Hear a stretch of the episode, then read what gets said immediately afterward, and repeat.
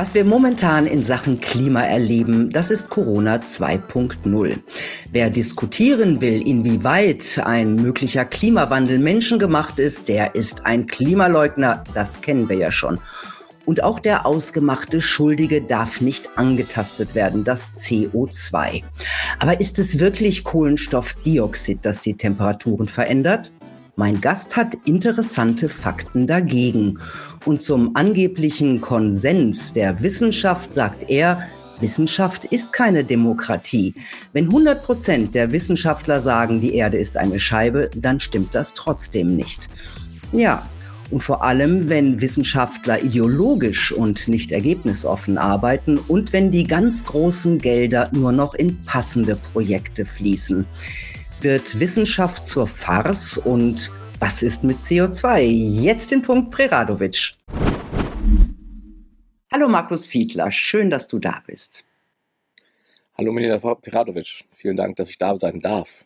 Sehr gerne. Ich stelle dich kurz vor. Du bist Biologe mit Schwerpunkt Molekulargenetik und Mikrobiologie. Dann bist du Autor, Filmemacher und Lehrer.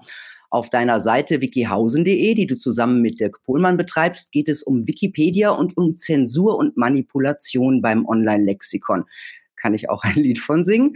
Zu dem Thema hast du bereits zwei Dokus produziert. Du schreibst auch für Apollut und hast dich dort vor allem in letzter Zeit akribisch mit dem Thema Klimawandel beschäftigt, wie man auch an den Unmengen von Quellen unter deinen Artikeln erkennt. So, fangen wir an mit der Feststellung, es ist das von uns produzierte CO2, das den Planeten erwärmt. Du hast den alten Lexika geblättert und bist zu einem anderen Ergebnis gekommen. Ja, schon komisch. Wenn man äh, in der Vergangenheit nachkramt, dann findet man plötzlich Daten, die mit dem über, gar nicht übereinstimmen, was heute so über Funk und Fernsehen den Leuten mitgeteilt wird. Ja, also äh, das war der letzte Artikel, den ich mir vorgenommen habe. Es geht ja um die CO2-Konzentrationen vor 1900. Und wenn man äh, dem Mainstream glauben kann, glauben darf, dann hätten wir um 1850 bis 1900 irgendwie eine Konzentration gehabt von ungefähr 280 ppm. Manchmal werden 290 ppm genannt, aber in dem Bereich bewegt sich das. Und äh, was ich aber in den äh, Lexika rausgefunden habe, ist, dass ein Wert von umgerechnet 400 ppm angegeben wird. Das ist nicht gemeint als 400,0 ppm, sondern halt äh, plus minus. Ne? Das, also, das ist schon so ein ungefährer Bereich. Aber sie geben relativ exakt an, was sie für Messwerte gemacht haben. Also da wird ein, ein Messwertebereich zwischen 360, 370 ppm und 620 ppm angegeben. Und auch äh, wird auch auf die Orte referiert, also wie es nun an der See ist, da gibt es niedrigere Messwerte, wie das im Inland ist, da gibt es höhere Messwerte, wie es in der Stadt, wie ist es auf dem Land, äh, wie es auf dem Berg, wie ist es im Tal, was man gar nicht vermuten mag. Auf dem Berg sind die CO2-Messwerte höher als im Tal, so steht es im Lexikon. Und äh, ja, ähm, dann alle Messwerte, die, die man da drin standen, und es ist eben halt nicht nur ein Lexikon, mit dem ich mich beschäftigt habe, sondern mit sämtlichen Ausgaben, zum Beispiel von Meyers, Lexiko, äh, von Meyers Konversationslexikon. Und daraus kann man sehen, äh, dass konstant Messwerte von 0,04 Volumenprozent angegeben wurden, gleich 400 ppm, äh, und zwar für das gesamte 19. Jahrhundert hindurch. Und erst nach dem 19. Jahrhundert wurden Messwerte gegeben äh, von 0,03 Prozent. Was auch ganz interessant ist, ähm, das kann man auch ähm, vergleichen mit einer Arbeit von Ernst Georg Beck. Das ist also genau wie ich ein Biologe und auch Lehrer. Und er hat sich äh, in dem letzten Jahrzehnt mit äh, genau solchen chemischen Messungen von CO2 beschäftigt und hat dann über 90.000 Messwerte zusammengetragen aus der Zeit von 1820 bis 1955 und kommt dann zu einem sehr ähnlichen Ergebnis, nämlich dass äh, entgegen der Angabe, dass äh, die CO2-Werte gestiegen seien mit Anfang der industriellen Revolution, also ab 1850, kommt er zum Ergebnis, dass die erstmal die CO2-Werte gesunken sind. Und er hat äh, tatsächlich herausgefunden, äh, dass es ähm, stark schwankende CO2-Werte gibt, die sich äh, am Anfang von ungefähr 450 äh, ppm runterbewegen auf ungefähr 310 ppm um 1900 rum. Dann verbleiben die ungefähr 10 Jahre, 20 Jahre da und bis 1945 steigen sie dann wieder an auf ungefähr 410 ppm, 415 ppm und sinken dann wieder. Mhm. Das heißt, es gibt diesen Anstieg, diesen konstanten Anstieg anscheinend nicht, äh, der uns äh, ja über die offiziellen Kanäle mitgeteilt wurde. Was ist jetzt mit den Leuten, die einwenden, naja, damals waren die Messmöglichkeiten sicher noch nicht so gut wie heute? Das ist korrekt. Also die Messwerte, also die Messmöglichkeiten waren damals noch nicht so genau wie heute, aber genau genug. Also die meisten Messwerte, auf die sich äh, der Ernst-Georg Beck bezieht, die auch mit Sicherheit hier in den Konversationslexika, also von Meyers genannt werden, sind Messwerte, die auf einer Messmethode beruhen von einem gewissen Herrn Max von Pettenkoffer. Äh, der Max von Pittenkofer war ein äh, Arzt, war ein Chemiker und Apotheker.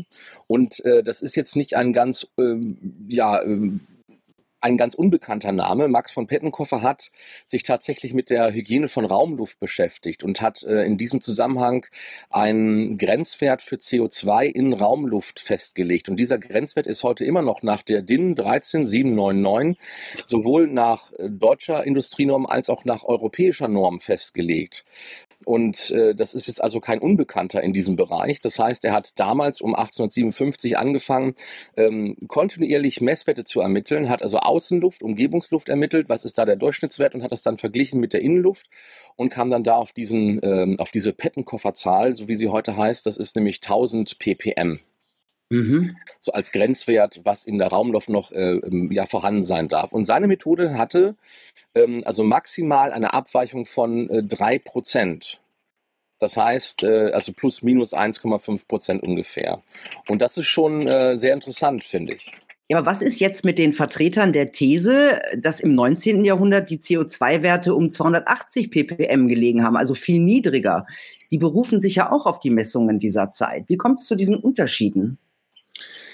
Ja, das ist eine, eine gute Frage. Also äh, ich gehe erstmal davon aus, dass hier irgendwas faul ist. Also diese Messwerte werden uns ja als gesetzt verkauft. Und ich habe da so meine Zweifel, dass diese 280 ppm wirklich stimmig sind. Also zum allerersten muss man feststellen, diese 280 ppm beziehen sich auf genau die gleichen chemischen Messmethoden. Das heißt also, die sind entweder genauso genau oder ungenau wie das, Verfahren von Max von Pettenkoffer, was ja in verschiedenen Varianten halt immer wieder angewandt wurde. Ähm, zum anderen beziehen sie sich auf Eisbockkerne und äh, mein Verdacht ist hier, dass man sich an den Konzentrationen oder an den angeblichen Konzentrationen, die man aus den Daten der Eisbockkerne ermittelt hat, äh, orientiert hat und dann da sich äh, Messungen rausgesucht hat, die dem am nächsten kommen. Das kommt auch ungefähr hin. Also die, diese ganze Geschichte geht zurück auf Kalendar, auf einen gewissen Herrn Kalendar und auf einen gewissen Herrn Keeling. Das ist ja auch derjenige, der jetzt äh, sozusagen diese Messkurve am Mauna Loa auf Hawaii initiiert hat. Kommen wir auch noch hin. Genau, kommen wir noch hin. Und da habe ich jetzt den Verdacht, dass die beiden, ob absichtlich oder unabsichtlich, kann ich nicht sagen, aber sich auf jeden Fall in, an, in dieser Form an diesen Eisbockkernmessungen äh, orientiert haben. Und ich habe da so meine Zweifel, dass die CO2-Werte wirklich exakt stimmen aus den Eisbockkernen, also ob man die wirklich exakt mit Luftmessungen vergleichen kann. Ähm, weil ähm, sämtliche chemischen Messwerte, die wir äh, von, wie gesagt, von Ernst Georg Beck kennen, ähm, sind äh, ja, sind höher als, als die Messwerte aus den Eisbockkernen. Das, das verwundert doch schon sehr. Mhm. Ja, und da sind wir nämlich bei den heutigen Messungen. Wie kommt es, dass bei den heutigen Messungen anscheinend immer höhere CO2-Konzentrationen gemessen werden? Also erstmal die heutigen Messungen sind sehr adrett, also da geht es dann wirklich, äh, ähm, die sind aufs ppm genau ähm, und wenn man der Literatur glauben darf, dann geht es da erstmal nur noch um die Nachkommastellen. Das heißt also, ich messe im ppm-Bereich und dann geht es quasi in der Genauigkeit nur noch um die Nachkommastellen. Im Vergleich zu dem äh, wäre jetzt die Messung bei Max von Pettenkoffer, auf den ich gerade erwähnt habe, ähm, wäre eine ja, Messungenauigkeit von bis zu drei Prozent möglich, in, äh, im 19. Jahrhundert später ein Prozent Abweichung. Äh, das sind dann doch schon äh, so ja, einstellige ppm-Bereiche, wo, wo es eine mögliche Abweichung geben könnte. Ähm, die Messwerte sind ja gar nicht so viel höher als die Messwerte, die wir jetzt äh, aus den chemischen Messreihen kennen. Also ganz im Gegenteil. Also wir hätten, wenn wir ungefähr diesen Mess Ergebnissen Glauben schenken dürfen, die aus von 1820, 25 zum Beispiel sind, da hätten wir Messwerte gehabt von 430, 440, 450 ppm im Mittel. Nicht, nicht die maximal, sondern im Mittel. Ne? Und ähm, auch später, es gab im 19. Jahrhundert eine Phase um 1940, 1945 rum, hatten wir auch nochmal so einen Peak, wo, das, ähm, wo die Messwerte um 415 ppm gelegen haben. Und dann fragt man sich schon, äh, Moment mal, das sind doch die gleichen Messdaten, die wir heute auch haben. Selbst wenn die ungenauer waren, selbst mit Einberechnung der Ungenauigkeit, lande ich trotzdem in diesem Bereich. Ich komme im Leben nicht auf 320 ppm, die für die Zeit um 1940 herum angegeben wurden, oder auf 280 ppm, die für die Zeit im 19. Jahrhundert angegeben wurden. Ja, aber jetzt sind wir bei, bei heute. Heute werden ja ganz hohe CO2-Konzentrationen Genau. gemessen. Die werden uns ja auch in allen äh, Wettervorhersagen verkauft. Wie Die halte ich, die halte ich, die halte ich von der Dimension her für stimmig. Also das, ähm, es gibt ja nicht nur eine Messstation auf dem Mauna Loa, aber ähm, Komm, lass uns mal diesen Mauna Ohr, den haben wir noch nicht Ich weiß, erklärt. worauf, ich, ich weiß, worauf du hinaus willst. Also was auffällt, ist, dass äh, die, die Messwerte vom Mauna Loa ähm, regelmäßig ähm, etwas zu hoch sind. Und dann fragt man sich schon, wie kann denn das sein? Äh, und äh, naja, da muss man wissen, der Mauna Loa ist eben kein normaler Berg. Also erstmal messen sie auf dem Berg und wie ich am Anfang schon gesagt habe, ist schon komisch. Also in den alten Lexika steht drin, auf dem Berg sind die Messwerte generell höher als im Tal. Würde man nicht vermuten. Der Mauna Loa ist ein Berg ohne Vegetation, das heißt, es gibt auch keine ähm, Pflanzen, die jetzt da irgendwie mit Sauerstoffproduktion und CO2-Umsetzung da irgendwie eingreifen könnten in, ähm, in den Wert. Und, was noch hinzukommt, der Mauna Loa ist einer der aktivsten Vulkane, die auf der Welt existieren. Ja? Ähm, und da äh, blubbert ständig CO2 aus dem Boden raus, ob dieser Vulkan nun gerade ausbricht oder nicht. Und wir hatten ja gerade jüngst einen Ausbruch des Mauna Loa. Äh, und ähm, ja, und das ist also, äh, ich würde jetzt behaupten, äh, wenn ich irgendwo eine Quelle habe, wo ständig in, äh, im, im Tonnenbereich CO2 aus dem Boden rausdampft, dann habe ich natürlich auch in der Umgebung einen höheren Partialdruck von CO2. Und äh, dann messe ich zusätzlich auf den Berg und dann frage ich mich schon, Leute, wieso habt ihr denn gerade diese Messstation gerade da oben auf dem Berg aufgemacht? Und äh, warum geht ihr nicht auf einen anderen Berg, also auf irgendeinen Berg, der kein Vulkan ist? Das könnte man ja auch mal überlegen. Ne? Ähm, aber es wird ja nicht nur da gemessen, oder? Ja, es gibt äh, zig äh, Messstationen, die über den Mhm. gesamten Globus verteilt sind. Nun ist aber die Mauna Loa Kurve sozusagen die erste, die eine kontinuierliche Messung ab 1950 oder 55 gemacht hat. Ähm, und äh, das ist natürlich dann äh, sozusagen erstmal die berühmteste Messstation und deswegen wird die immer wieder referenziert in verschiedenen Äußerungen. Ja, dazu passt ein bisschen, was die Eike Klimaseite geschrieben hat, nämlich, dass der Deutsche Wetterdienst in den letzten Jahren kühlere Messstationen gegen wärmere ausgetauscht haben soll. Ähm, hast du den Eindruck, dass hier gezielte Manipulation läuft? Ah, Jetzt sind wir aber nicht mehr beim CO2, jetzt sind wir beim, äh, bei der Temperatur. Ne? Also das, das ist ja das nächste. Also ja, der Mauna Loa ist ja erst Ja, ja, das passt nur, es passte nur dazu in Sachen äh, mögliche Manipulation. Das wollte ich nur kurz einwerfen. Jetzt kommen wir zu einem Teil, der gar nicht in meinen Artikeln noch gar nicht drinsteht. Den habe ich, glaube ich, irgendwann mal in einem Referat erwähnt. Ähm, äh, ja, also ich habe ein ganz großes Problem mit den, äh, mit den Messstationen. Und zwar werden die ja zusammengefasst, ähm, äh, das ist also sozusagen diese NASA-GIS-Messreihe. GIS, Goddard Institute for Space Studies ist das. Und äh, die halten eine äh, lange Messreihe vor, die weit zurückreicht in die Vergangenheit und die wird immer wieder mit den neuesten Werten aktualisiert. Und da gibt's auch eine Veröffentlichung von einem Professor Karl Ewert, Friedrich Karl Ewert. Äh, die, den Vortrag hat er auch beim Eike gemacht. Und das fand ich sehr, sehr interessant und erschreckend. Also ich kann mich noch entsinnen, dass ich meinen Schülern mal gesagt habe, ähm, passt auf, wenn es im politischen Umfeld ist, äh, da wird doch sehr gerne an, den, ähm, an der Interpretation der Originaldaten rumgeschraubt. Also geht bitte, liebe Schüler, geht bitte immer in, immer in die Originaldaten rein, in die Rohdaten. Dann könnt ihr davon ausgehen, dass diese Rohdaten nicht manipuliert werden. Und ich wurde innerhalb von einer Woche eines Besseren belehrt, weil ich regelmäßig natürlich lese und dann habe ich äh, mitbekommen, dass die NASA GIS-Reihe verändert wurde. Was ist das? Und, äh, also diese NASA GIS Temperaturreihe, also äh, das ist also die, äh, das ist also ein Temperaturdatensatz, der die globale Temperatur zum Beispiel darstellt, ja bestehend aus ganz vielen Einzelmessstationen. Und ähm, äh, das war also eine Nachricht, die war, oh, wie alt ist die jetzt? Die müsste jetzt drei, vier, fünf Jahre alt sein. Oder sechs Jahre sogar. Und da war ich, also da war ich erschüttert. Was ist denn jetzt, jetzt los? Wie, wieso gehen die an die Originaldaten ran? Das darf, also das ist ja eigentlich, das sind sakrosankte Daten, da darfst du nicht rangehen. Du hast Daten ermittelt und die werden. Aber was haben Sie denn gemacht mit den Daten? Ich komme jetzt dazu. Und so. jetzt kommt der Professor Karl Ewert. Und der hat dazu äh, sehr genau Untersuchungen gemacht. Ihm ist nämlich das Gleiche passiert. Die haben eine Veröffentlichung in 2010 gemacht äh, mit diesen Klimadaten äh, und haben dann 2012 dann nochmal drauf geguckt und wunderten sich, auf, warum auf einmal die Daten nicht mehr passen. Und es war aber so, dass, die, ähm, dass das Programm, was sie da benutzt haben, hat die Daten automatisch runtergeladen von, äh, von der NASA-GIS-Homepage. Und äh, zeigt ihnen auf einmal andere Werte an. Und die wussten sich das erst nicht zu erklären. Die konnten das nicht, äh, nicht zurückvollziehen, was ist denn da passiert, bis die draufgekommen sind, dass sich die Originalwerte, also die Rohdaten verändert haben plötzlich.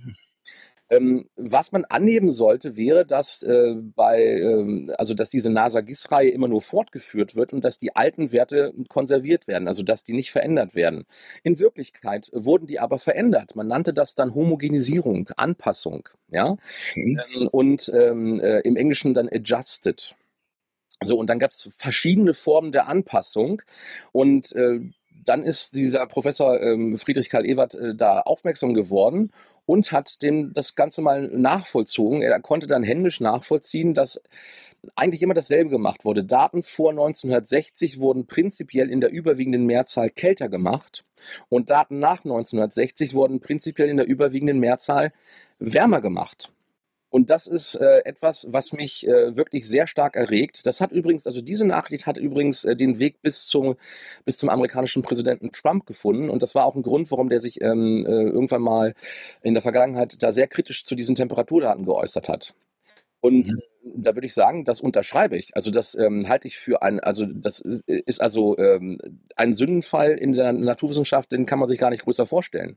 Ja. Ähm, und äh, da wird zwar gesagt, ja, ja, sie kommen ja noch an die alten Daten ran, aber äh, dann für mich die Frage, wieso werden dann auf einmal dann die alten Daten nicht mehr rausgegeben als Rohdaten? Stattdessen bekomme ich irgendwelche äh, fancy äh, berechneten Daten, äh, von wo ich gar nicht mehr weiß, wo diese Daten herkommen, ja. Und ähm, dann sagt man, ja, man, man hat ja dafür, mhm. dafür gesorgt, dass man Zellen, die man auf diesem Globus nicht berechnen kann, also, also solche kleinen Wabenzellen, was ist alles immer irgendwie so in solche kleinen Waben eingeteilt, dass man die mit den Nachbarwerten berechnet. Aber komischerweise ändern sich dabei auch die, die Zellen, wo man Werte ermittelt hat. Die errechnen sich auch irgendwie komisch hin und her mit den Nachbarwerten. Und was halt aufgefallen ist, dass plötzlich Daten fehlten. Also es ist mitnichten so, dass halt ähm, Daten äh, irgendwie nur verrechnet wurden und anders eingefügt wurden, sondern es fehlten auch bei vielen Messstationen plötzlich Daten. Zum Beispiel, wenn ich bei einer Messstation vor 1960 sehr warme Temperaturen hatte, kann es sein, dass zum Beispiel da überhaupt die gesamten warmen Temperaturen fehlten. Okay. Dann, dann da tauchte plötzlich nur die Messreihe nach 1960 auf. Oder es wurden zwischendrin so Temperaturpeaks rausgelassen. Ähm, oder man, man hat angefangen, hat er äh, quasi eine Gerade drauf gerechnet. Also ich, ich kann nur diesen Vortrag von äh, dem Professor Karl Ewert kann ich nur dringendstens empfehlen, gucken sich das an. Äh, er ist natürlich äh, Geologe, Professor für Geologie und, und halt hat einen sehr trockenen wissenschaftlichen Stil, aber das äh, also jemand, der sich da ein bisschen mit auskennt, dem, der, dem wird da die Hoch, Hutkrempe hochgehen. Also das ist unglaublich, was da passiert ist. Deswegen passen diese Daten auch nicht mehr zusammen mit ähm, Messungen, die man beispielsweise von Satellitendaten ermittelt. Die Satellitendaten weichen von den NASA-GIS-Daten insofern ab, dass sie einfach kältere Temperaturen zeigen, als die NASA-GIS-Daten der derzeit zeigen. Man könnte die Vermutung haben, dass es hier zu einer Dramatisierung führen soll, dass also diese Temperaturen wärmer dargestellt werden, als sie in Wirklichkeit sind. Ja, also das riecht ganz eindeutig nach Manipulation, wenn es so ist. Dann kommen wir doch mal bitte zu der Beziehung zwischen CO2 und Temperatur. Wenn die offiziellen Erzählungen stimmen, dann müsste ja die Temperatur dem CO2 folgen. Ist das so? Das kann man nicht nachweisen. Also es gibt dafür keinen Nachweis. Es gibt einen Nachweis dafür, dass ich ähm, mit CO2 äh, in gewisser Form die Temperatur beeinflussen kann. Dafür gibt es Laborversuche, aber das ist CO2 in Konzentrationswerten nahe 100 Prozent. Ja? Ähm, äh, wenn wir Umweltmessungen machen, also wenn wir in vivo messen, und das können wir ja nun zum Beispiel mit den Eisbohrkernen, ähm, da können wir dann auf die Zeitskala gucken und sehen, ups, da stimmt irgendwas nicht, denn die Temperatur, die wir aus den Eisbohrkernen ermitteln und, das, und die CO2-Daten, die wir aus denselben Eisbohrkernen ermitteln, äh, die haben einen gewissen Zeitversatz. Und wenn ich jetzt annehmen würde, dass äh, das CO2 die Temperatur beeinflusst, müsste ich auch annehmen, dass das CO2 sich vor der Temperatur ändert. Aber genau das Gegenteil ist der Fall. Äh, wenn ich zum Beispiel in, in den Vostok-Eisbohrkern vom Südpol gucke oder auch andere Eisbohrkerne vom Südpol, dann kann ich ganz deutlich sehen, dass zuerst die Temperatur sich ändert, zum Beispiel nach oben schnellt und dann erst 800 Jahre plus minus 600 Jahre ähm, folgt dann das CO2. Und äh, wenn die Temperatur absinkt, sinkt sie unabhängig vom CO2-Wert. Der verbleibt nämlich äh, ganz häufig auf einem relativ hohen Niveau und die Temperatur sinkt fröhlich weiter und dann folgt erst viele, viele Jahre später, viele, viele tausend Jahre später, folgt dann erst äh, das CO2 um, um dann äh, beim nächsten Anstieg das gleiche wieder zu zeigen, nämlich erst steigt die Temperatur, dann das CO2. Erst fällt die Temperatur, dann fällt das CO2. Das heißt also, der Kausalzusammenhang ist ganz eindeutig, die Temperatur treibt das CO2 und nicht umgekehrt. Ja, dann kann man doch so, dann kann man ja sagen, dass das äh, CO2 der Temperatur folgt. Ergo kann diese Erzählung nicht stimmen, dass das CO2 die Temperatur nach oben treibt. Ja, aber da müsstest du jetzt, also das, was in den Oder? offiziellen Erklärungen ja gesagt wird, ist, dass, ähm, äh, dass das wohl stimmt. Also selbst bei äh, einem Professor Harald Lesch würdest du das bei ARD und ZDF so hören, ja.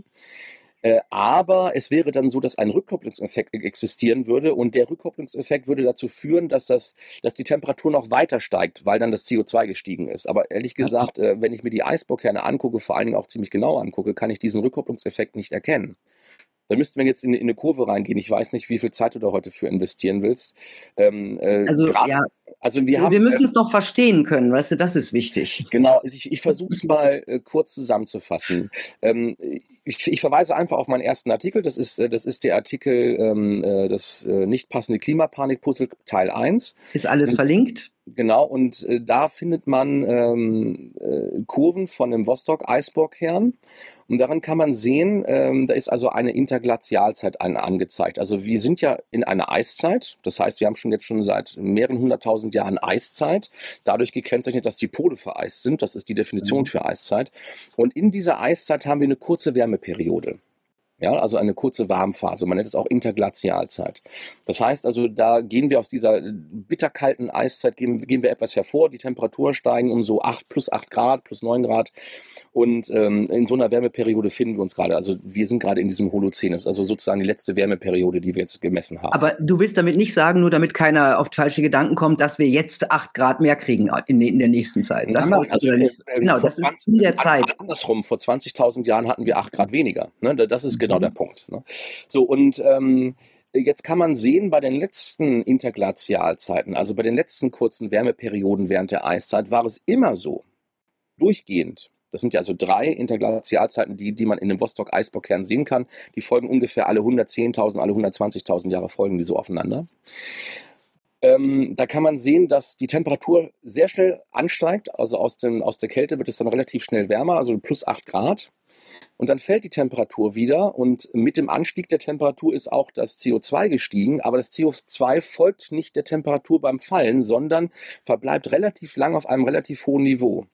Und wenn es jetzt einen Rückkopplungseffekt geben würde von dem CO2 auf die Temperatur, müsste ich da mit der Temperatur irgendwas sehen. Ich müsste sehen, dass die Temperatur sich von dem CO2 beeinflussen lässt. Mhm. Und es ist ja nicht nur einmal, es, ist, es sind ja an vier aufeinanderfolgenden Interglazialzeiten kann ich immer das Gleiche erkennen und nichts passiert. Die Temperatur sinkt voll, vollkommen unabhängig von dem CO2.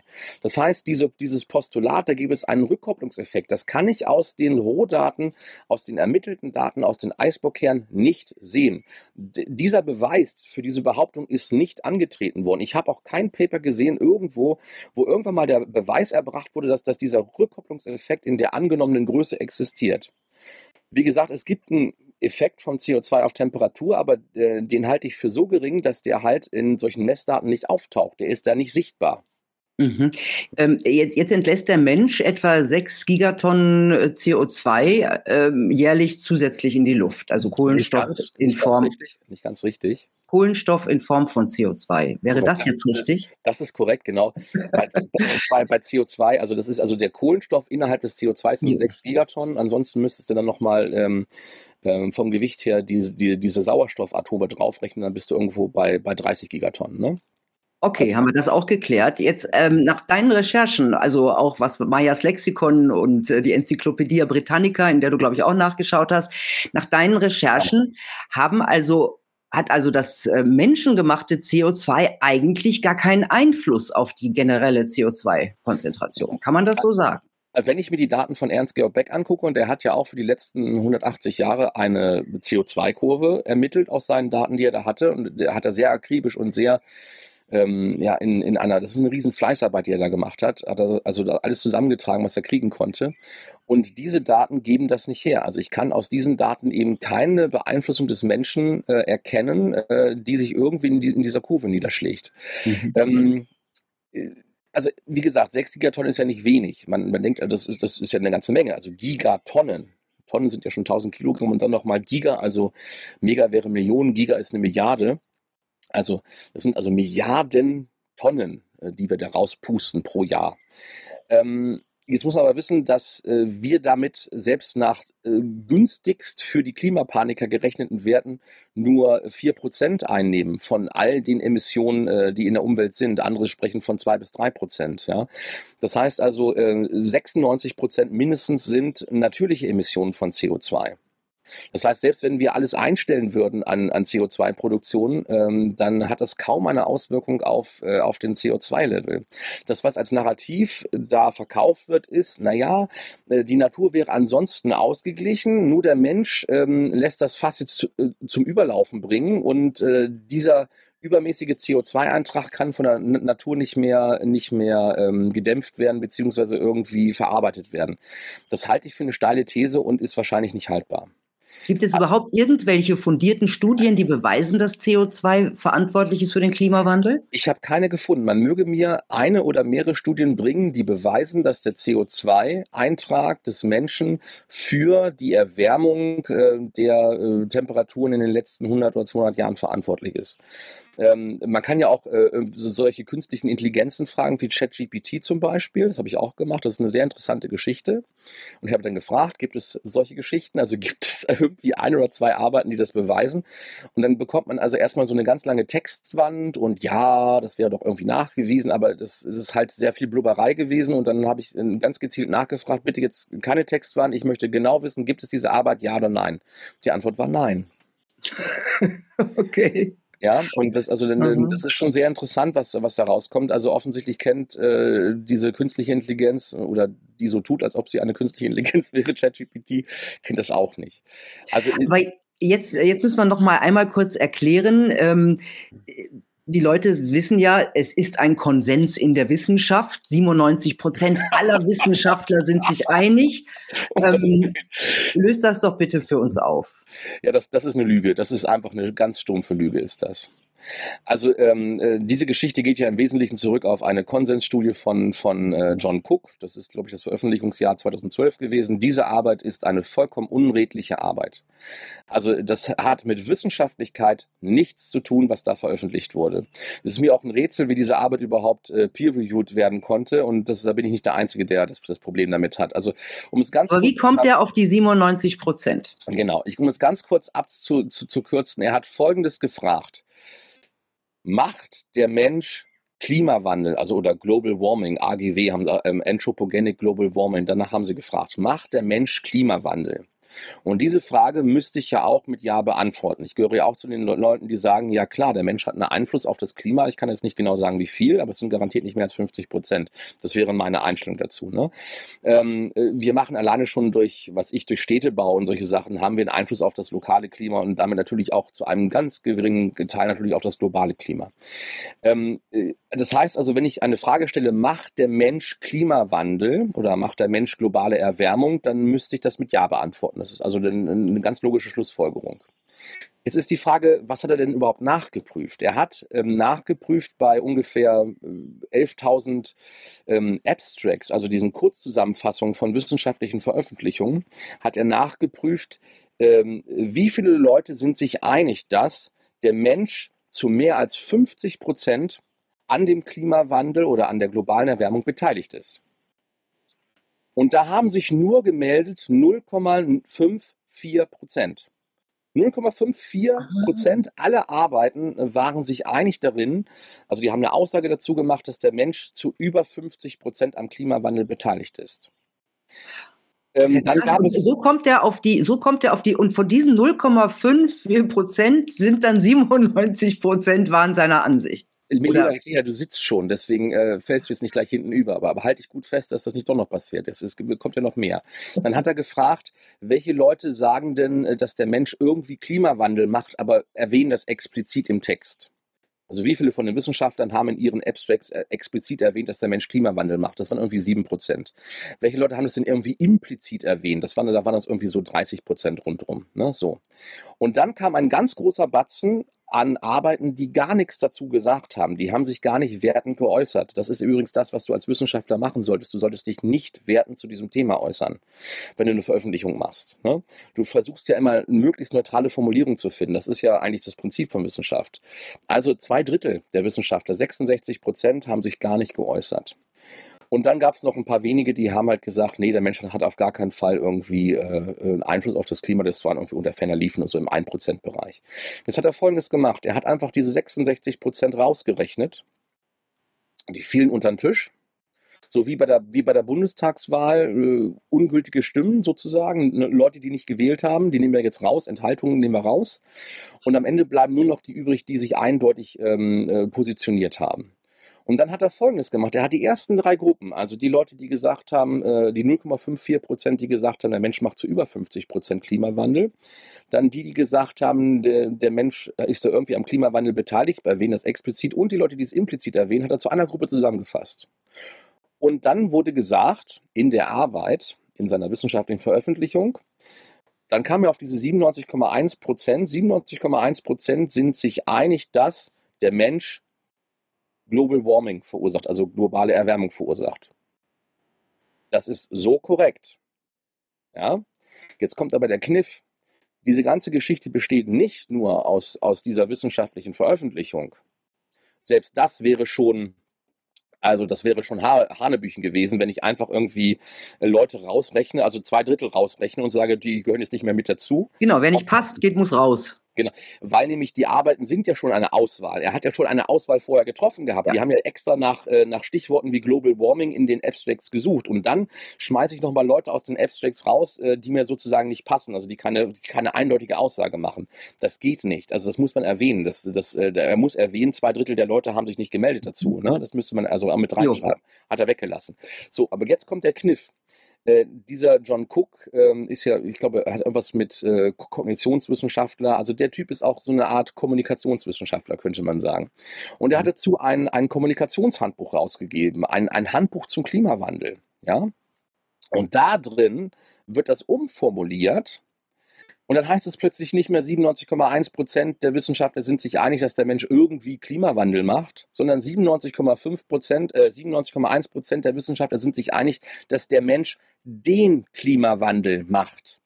Und den Klimawandel macht heißt, 97,1 Prozent sind sich einig, der Mensch macht zu 100 Prozent Klimawandel.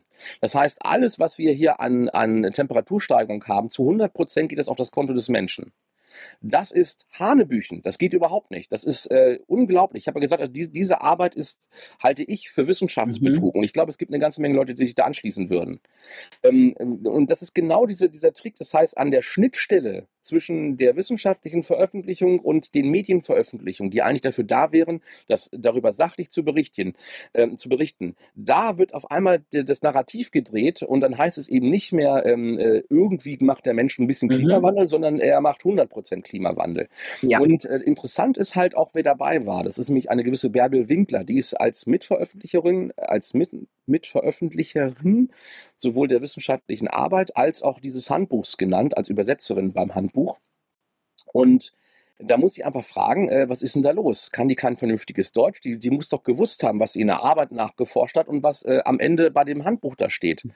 Ähm, das heißt, ich gehe davon aus, dass mindestens diese Frau, wenn nicht sogar der John Cook auch selber, die wussten ganz genau, dass das, was sie im Handbuch veröffentlichen, mitnichten mit dem übereinstimmt, was sie da in der wissenschaftlichen Arbeit veröffentlicht haben. Mhm. Das heißt, ich, ich unterstelle hier, das ist eine vorsätzliche Falschaussage, die Sie in einem Handbuch getroffen haben. Gut, ja, das war schlüssig erklärt. Ich habe es verstanden. Du hast gerade selber gesagt, ähm, du glaubst auch, dass der Mensch im Grunde zum Anstieg der Temperaturen und zum Klimawandel beiträgt. Du hast ganz kurz Städte erwähnt. Mhm. Ähm, kannst du das vielleicht noch in zwei, drei Sätzen ausführen? Was ist mit zum Beispiel auch Windparks? Ne? Windparks verändern ja auch das Klima. Unten drunter wird es trockener ja, und der Wind lässt nach. Also Klar, also wenn ich, wenn ich ähm, äh, Windkrafträder aufstelle und wir haben ja in Deutschland inzwischen Gigawatts, die aus äh, diesen Windkrafträdern in das Netz eingespeist werden, wenn ein Wind weht, dann muss ich diese Gigawatts ja irgendwo herbekommen. Und äh, diese Stromleistung, die ich da ins Netz einspeise, das ist Energie, die mir in einem Windsystem fehlt. Das heißt, Windkrafträder, je mehr ich aufstelle, desto mehr bremse ich denn äh, das, das Windsystem über Deutschland aus. Und das führt dann zu unterschiedlichen äh, Lokalklimaten, nämlich, äh, also so, man könnte sagen, also hinter diesen Windrädern ist so eine riesen Wirbelschleppe ähm, und, die, und, die führt dazu, dass, dass sich halt Wetter anders darstellt hinter den Windkrafträdern und unter den Windkrafträdern, als es gewesen wäre, wenn die nicht da stehen würden. Klarer Fall. Die, die Dinger sind ja teilweise äh, 200 Meter hoch oder mindestens 110 sind ja die meisten so. Ne? Genau, und ähm, Städte sind, hast du gesagt, das heißt Städte, diese ganze Betonverbauung, ähm, die ganzen Straßen, die auch mit Asphalt verbaut sind, das trägt auch zur Erwärmung deiner Ansicht nach bei? Auf zweierlei Arten. Also erstmal, ähm, äh, wer, wer, Motorradfahrer ist, wird das nachvollziehen können. Also wenn man wirklich an, an so einem, nach einem warmen Tag in so eine Stadt reinfährt, kommt, kommt einem wirklich so eine richtige heiße Wand entgegen. Ja. Ne? Also das, das merkt man direkt. Und wenn man rausfährt, und auf einmal kommt man so ein richtig kühler Wind entgegen, wenn man auf dem freien Land unterwegs ist. Und wenn man dann noch, noch in den Wald reinfährt, dann merkt man, oh, da wird es wieder ein bisschen wärmer. Ne? Also es, je nachdem, was ich für eine Umgebung habe, habe ich eine Unterschied unterschiedliche Lokalklimate. Und äh, was noch jetzt hinzukommt, ist natürlich, also wenn ich eine Fläche zubetoniere und das ist eine dunkle Fläche, dann heizt die sich richtig auf in den Tag über, wenn dann so die Sonne da drauf knallt. Ne? Also wir sind jetzt äh, gerade in äh, Kroatien unterwegs gewesen und es war da doch also beeindruckend. Also wir hatten eine Außentemperatur von vielleicht also 38 Grad oder sowas und dann war über der Straße, über der Autobahn man immer solche solche Anzeigetafeln und die zeigten halt die Temperatur über der Straße an. Das waren dann 53 Grad. Ja, Was? ja klar. Also da, da möchtest du keine Panne haben und es standen viele Autos mit der Panne am Straßenrand, weil es halt so warm war und, mhm. und die Motoren konnten nicht runterkühlen. So und ähm, äh, das war also, äh, das ist also ganz beeindruckend, also wie stark so ein dunkler Asphalt aufgeheizt mhm. werden kann. Und jetzt stell dir vor, also erstmal das, dadurch äh, erzeugen wir eine Lokalklimate, das heißt ehemals kleine Städte werden jetzt immer größer und dieser und, und solche für uns riesenhafte Städte wie zum Beispiel Berlin oder sowas ähm, oder jetzt im Ruhrgebiet, also die, die führen dazu, dass halt in dieser in dieser e in, in diesem Areal natürlich die Temperaturen etwas im Sommer zum Beispiel höher sind, als sie vielleicht wären, wenn da keine solchen großen Siedlungen wären. Und jetzt kommt noch was hinzu. Die Messstationen, die ehemals auf dem Land waren, die sich da irgendwo im Wald da gefunden haben, die sind jetzt nicht mehr auf dem Land. Die befinden sich jetzt vielleicht mitten in der Stadt. Und es, es gibt wirklich groteske Bilder von Messstationen, wo man sagt, sag mal, habt ihr noch alle Latten am Zaun? Da ist die Messstation auf dem Parkplatz, auf dem großen Parkplatz vor dem Einkaufszentrum. Und irgendwie drei, vier Meter neben der Messstation ist eine Klimaanlage, die aus, die aus dem Einkaufszentrum dann die heiße Luft in Richtung äh, Messstation rauspustet. Das macht überhaupt keinen Sinn. Das ist, das, die messen absoluten Schrott an dieser Messstation. Aber genau diese diese Messstationen gehen natürlich ganz gerne in die Rechnung von irgendwelchen äh, Klimakurven mit ein. Man kann sogar sagen, dass immer mehr Messstationen auf dem Land abgebaut werden und immer mehr Messstationen in Stadtnähe werden äh, mit in die Rechnung reingenommen. Das ist, genau. äh, das ist, ist auch eine manipulati also ein richtig manipulativer Umgang mit den Daten. Genau, das, das ist das gut. Das ist das, was äh, Eike, das Klimaportal über den Deutschen Wetterdienst sagt. Es geht ja jetzt nur noch darum, CO2 muss runtergebracht werden, muss runtergebracht werden. Jetzt haben wir beide festgestellt, dass CO2, die Konzentration ist in den letzten 200 Jahren überhaupt nicht äh, groß gestiegen. Was würde denn das überhaupt bedeuten, wenn wir das immer weiter runterbringen, das CO2, falls das überhaupt möglich ist? Was wird das für die Natur bedeuten? Also erstmal, wenn das stimmt, was ich hier herausgefunden habe. Also ich habe große Zweifel an, an diesem Narrativ, dass das CO2 gestiegen ist. Ne? Also äh, einfach wegen der Daten, die ich zum Beispiel in, äh, in der Enzyklopädie Britannica mhm. finde. Oder halt in Meyers Konversationslexikon. Die meisten kennen es nicht, es ist der Vorläufer vom Brockhaus. Also der Brockhaus hat das, hat das Lexikon aufgekauft. Jo. So, ähm, das heißt, ich habe hier äh, schon äh, im wissenschaftlichen Umfeld akzeptierte Literatur. Ne? Da, da, da muss man mal nachfragen, was ist denn da los? Das heißt, wenn jetzt die, die CO2-Konzentrationen nicht gestiegen sind, nicht wirklich gestiegen, dann kann ich erstens das Narrativ vergessen, dass der Mensch an dem Klima über das CO2 irgendeinen Einfluss hat, weil das CO2 ist ja gar nicht gestiegen. Damit ist das Narrativ komplett weg. Zweitens kann ich das, das ganze CO2-Narrativ äh, hinterfragen und sagen, was ist denn da los? Das, das kann ja irgendwie nicht stimmen. Und jetzt kommen wir zu, zu deinem Punkt. Angenommen, äh, ich habe hab noch so, so eine Grünen-Politikerin im Hinterkopf, die sind ja immer äh, Stichwortgeber für so manchen Blödsinn, der so die Tage halt äh, veröffentlicht wird. Ähm, das ist aber jetzt auch schon wieder fünf Jahre her. Sie sagte, man müsste das CO2 auf die Hälfte des Wertes äh, vor 1900 reduzieren. Also sie meinte auf die Hälfte des Wertes von 280 ppm. Das sind bei mir 140 ppm. Da kann man sehen, dass die Frau überhaupt keine Ahnung von Tuten und Blasen hat, weil ähm, wenn ich einen CO2-Wert reduzieren könnte auf 140 ppm, dann ist das nur knapp über dem Bereich, wo das Enzym, was, was das CO2 in Pflanzen äh, fixiert und dann halt in Zucker abspeichert, also das ist die Rubisco, Ribulose 1,5 bis Phosphat Carboxylase Oxygenase. Dieses Enzym ähm, hat eine Grenze, wo es CO2 fixieren kann. Das ist ungefähr bei 110 ppm. Das gilt aber nur für, für Idealumgebung. Das heißt bei 20 Grad und nicht zu heiß, nicht zu kalt, nicht zu, nicht zu viel Sonneneinstrahlung sozusagen, ne, dass die Pflanzen nicht unter Stress bekommen. So, und äh, dann kann die Pflanze gerade noch so wachsen. Dann wächst sie ganz, ganz langsam. Und 140 ppm ist knapp drüber. Wenn jetzt die Pflanze das nur ein bisschen zu warm hat oder ein bisschen zu kalt hat, äh, bisschen zu viel oder ein bisschen zu wenig Wasser, wird sie nicht mehr wachsen. Das heißt, wenn ich also einen CO2-Gehalt auf 140 ppm ähm, äh, ja, reduziere, dann werden wir ein Massensterben an Pflanzen haben. Und mit diesem Massensterben an Pflanzen werden wir automatisch ein Massensterben an Tieren und Menschen haben. Das heißt, der, der Planet wird entvölkert werden. Äh, das, äh, also dieses Narrativ, CO2 müsste reduziert werden, führt zu einem Massensterben, automatisch. Je mehr CO2 in der Atmosphäre drin ist, desto mehr ergrünt der Planet. Das können wir auch sehen. Wir haben ja ähm, äh, Zonen, also die, diese äh, Wüsten angrenzenden Zonen, äh, ergrünen gerade. Das kann man richtig sehen, weil die Pflanzen trotz hoher Temperaturen in der Lage sind, dort noch Photosynthese zu betreiben. Mhm. Kann man, ich kann es als Biologe kurz erklären. Die Pflanzen haben an der Blattunterseite haben die sogenannte äh, Blatt, also Spaltöffnung, Stomata. Ne? Und diese Stomata haben zwei Funktionen für die Pflanzen. Einerseits muss die Pflanze Wasser verdampfen, um überhaupt Photosynthese betreiben zu können, damit also neues Wasser aus dem Boden nach, äh, nachzieht und äh, also über die Wurzeln dann in die Pflanze gelangt. Und andererseits ähm, äh, haben die Spaltöffnung die Funktion, dass das Gas ausgetauscht werden kann. Also ich habe also in dem Blatt so ein Schwammgewebe, wo dann halt von außen Gas rein diffundiert. So, das ist also von außen braucht die Pflanze CO2. Wenn die Spaltöffnungen zu sind, kann, kann die Pflanze kein CO2 bekommen.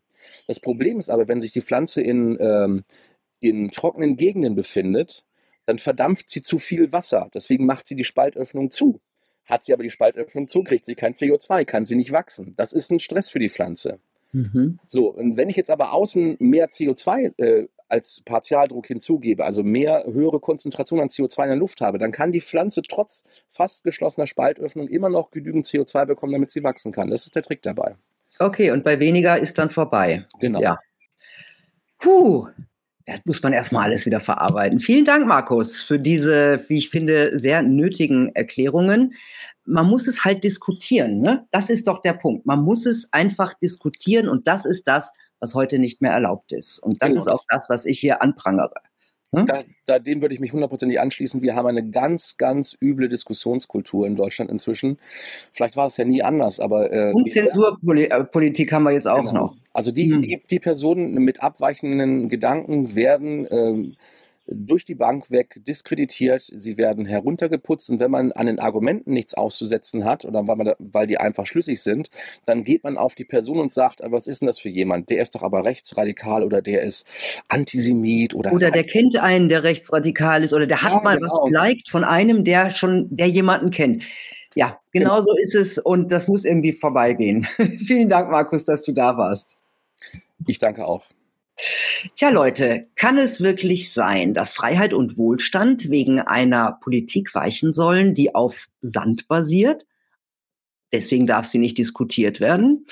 Naja, Corona hat durchaus gezeigt, dass das geht. Was mir Sorgen bereitet, ist die Ideologisierung der Kinder das kriegen die ja in den Schulbüchern inzwischen präsentiert. Und wer mit diesen sogenannten Fakten, die einfach Fakten genannt werden und eben nicht debattiert werden, wer so aufwächst, der kommt ganz schwer da wieder raus. Auf der anderen Seite beobachte ich aber, dass viele Menschen bei Klimawandel oder Lauterbachs Hitzeplan misstrauisch werden.